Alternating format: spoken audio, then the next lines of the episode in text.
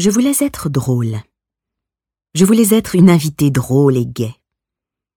Je voulais être un peu dragueuse, un peu culottée, un peu sans sas, mystérieuse, chic. Je voulais amuser la galerie. Raconter des histoires insensées. Sauter nue dans la piscine à minuit, porter un soutien-gorge pigeonnant.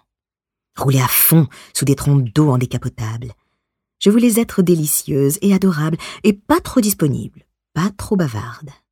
Je serais passée pour une fille un peu pince sans rire, franche ou sarcastique. Les soirées sont peuplées de gens ennuyeux, de nihilistes ennuyeux, d'éternels insatisfaits, constamment affligés et abattus. Ils portent des lambeaux de vêtements noirs très coûteux, sont entourés de gens beaux aux coupes de cheveux déstructurées, qui donnent l'impression qu'ils viennent de traverser une épreuve épouvantable. Vous savez, cette virée en jet privé où ils se sont retrouvés à court de merlot. Mais je ne suis pas pince sans rire, ni adorable, ni drôle. Je suis en colère. Je suis en rogne. Je suis furieuse. On ne me convie pas à des soirées. Enfin, plus maintenant.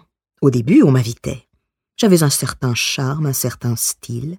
Les gens me trouvaient drôle jusqu'à ce qu'ils se rendent compte que j'étais le genre de personne qui gâche la soirée, brise l'ambiance en y faisant entrer le monde extérieur comme une bourrasque glaciale.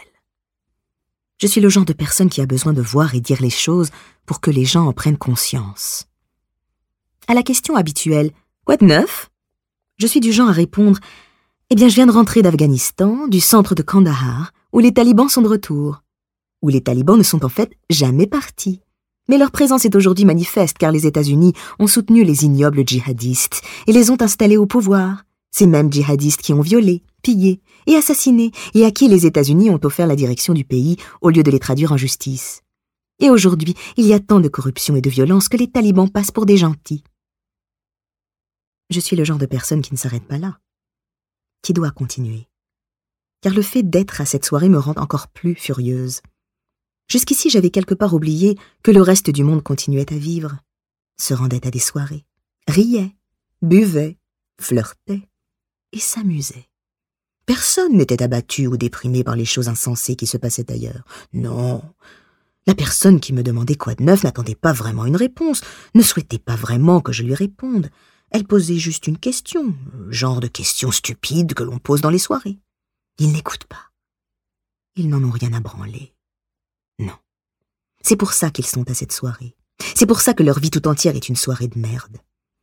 Leur vie tourne autour de l'attente d'être invité à une soirée, de s'habiller pour une soirée, de se saouler, de se faire baiser ou d'être dans l'ambiance de la soirée.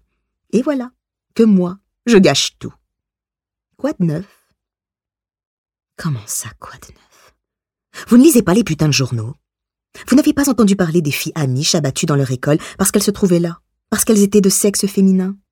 Ou des filles qui vivent dans des camps de réfugiés au Darfour, attrapées et violées à répétition en allant ramasser du bois ou de l'herbe pour leurs ânes et qui ne retrouvent plus leur chemin C'est ça, protégeons plutôt les violeurs.